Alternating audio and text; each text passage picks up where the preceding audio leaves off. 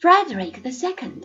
had been elected with the people's support at the expense of promises concerning the Pope's supremacy.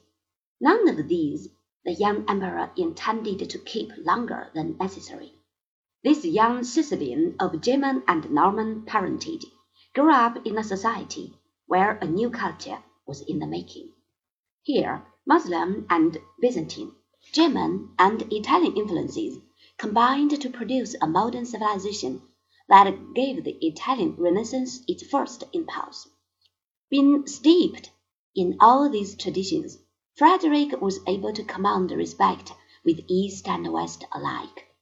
In outlook far beyond his time and modern in his political reforms, he was a man of independent thought and action.